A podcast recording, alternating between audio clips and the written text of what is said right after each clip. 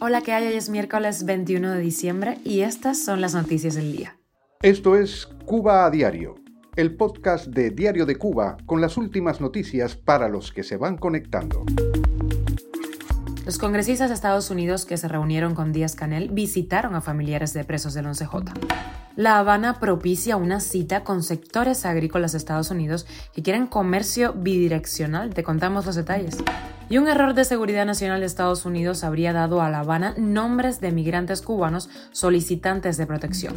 Y Díaz Canel recibe al secretario nacional del Partido Comunista francés y le agradece la valentía de visitar Cuba en momentos tan difíciles. Esto es Cuba a Diario, el podcast noticioso de Diario de Cuba.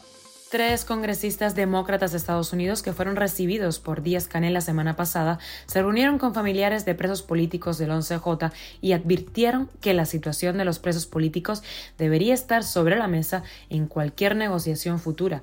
Los funcionarios cubanos con los que se reunieron trataron de comparar las protestas en la isla con la insurrección en el Capitolio de Estados Unidos del 6 de enero del año 2021. No obstante, los legisladores rechazaron esa analogía. Además, recibieron permiso del régimen para reunirse con familiares de algunos de los manifestantes encarcelados, algo que fue impedido, recordemos, durante la visita de altos funcionarios de Washington a La Habana en noviembre. Los congresistas calificaron las condiciones económicas en Cuba como las peores en más de 20 años.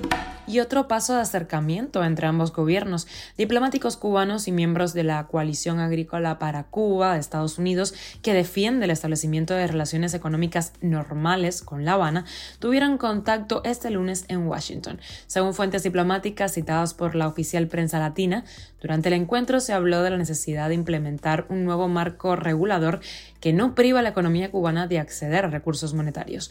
A pesar del embargo de Washington a La Habana, Cuba se convirtió en el mercado número 55 para las exportaciones agrícolas y de alimentos a Estados Unidos en septiembre, entre más de 200 países que hacen compras de este tipo.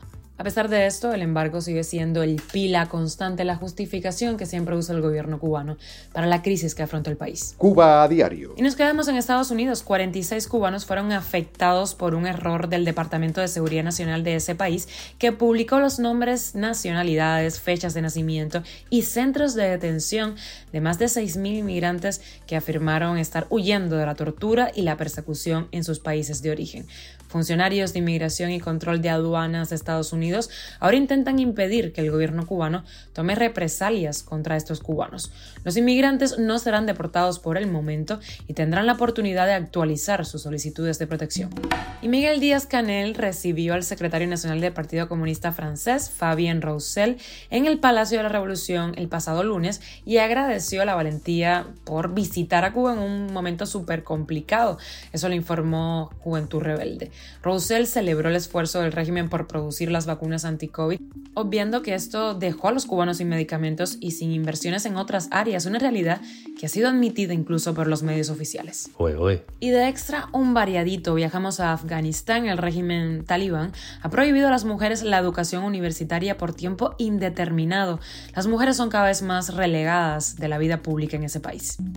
Y han subido a 26 las cifras de muertos por las protestas en Perú que exigen la renuncia de la presidenta Dina Boluarte, el cierre del Congreso y un adelanto de las elecciones. Esto es Cuba a Diario, el podcast noticioso de Diario de Cuba, dirigido por Wendy Lascano y producido por Raiza Fernández. Gracias por informarte aquí con nosotros en Cuba Diario. Recuerda que estamos contigo de lunes a viernes en Spotify, Apple Podcast y Google Podcast, Telegram y nos puedes seguir en redes sociales. Yo soy Wendy Lascano y te mando un beso enorme. Feliz miércoles.